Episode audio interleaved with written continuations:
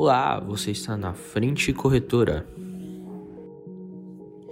Esse é o seu resumo da semana com as principais notícias que aconteceram nos últimos dias. Hoje é dia 14 de maio, sexta-feira. E para começar, vamos falar de Estados Unidos. Neste mês de abril, a inflação no país americano subiu para 4,2%. A reabertura da economia em meio à desaceleração da pandemia de Covid-19 levou os americanos a registrar uma inflação que não era vista desde a crise financeira global, há 12 anos atrás. O principal índice de preço dos Estados Unidos subiu 0,8% em abril, chegando a 4,2% nos últimos 12 meses, a maior alta para um período de 12 meses registradas desde setembro de 2008, quando o indicador avançou 4,9%. E o preço do Bitcoin despencou mais de 10% após Elon Musk, o CEO da Tesla e da SpaceX, dizer que a Tesla Motors não vai mais aceitar a criptomoeda como pagamento pelas compras dos seus supercarros elétricos. A decisão foi tomada, segundo ele, devido à quantidade excessiva de energia baseada em carbono que a mineração da criptomoeda demanda. Enquanto isso, na Índia, a situação de infecções de coronavírus ainda preocupa. Em um relatório semanal, a OMS diz que o país é responsável por metade dos casos de Covid-19 no mundo inteiro.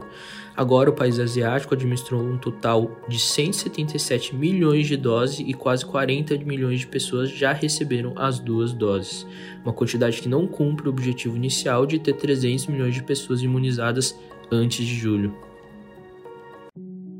Nessa semana, mais um triste capítulo em Jerusalém começou. Após semanas de tensão, eclodiram na noite de segunda-feira ataques aéreos e conflitos locais entre judeus e muçulmanos em várias cidades israelenses. Desde o início da semana, militantes palestinos dizem ter disparado mais de 130 foguetes em direção a Israel, como resposta a um ataque que destruiu a torre de Al-Sharuk na cidade de Gaza, que abrigava o escritório do Hamas, o grupo palestino que controla Gaza. E agora, passando para o mercado brasileiro, o Boletim Focus dessa semana elevou levemente as estimativas para o IPCA de 2021 de 5,04% para 5,06%. Já a nova projeção do PIB é de 3,21% contra os 3,14% da última semana, enquanto a projeção da taxa Selic se manteve em 5,5%. E no início dessa semana, no Rio de Janeiro, a Universidade Federal do Rio de Janeiro, a UFRJ, afirmou que corria sério risco de ter que fechar no meio do ano por falta de verba.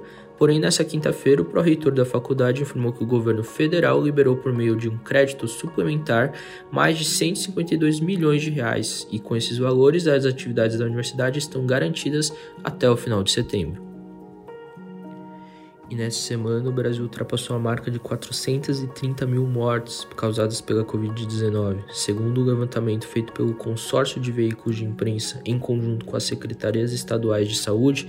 Nessa quinta-feira, o país registrou 2.340 mortes por Covid-19 nas últimas 24 horas. Com isso, o número total de óbitos pela doença chegou a 430.596 vítimas.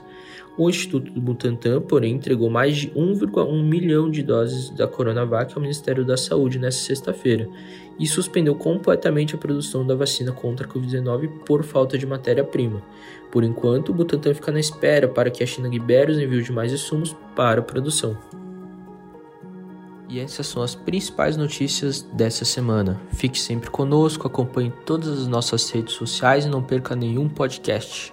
Um abraço.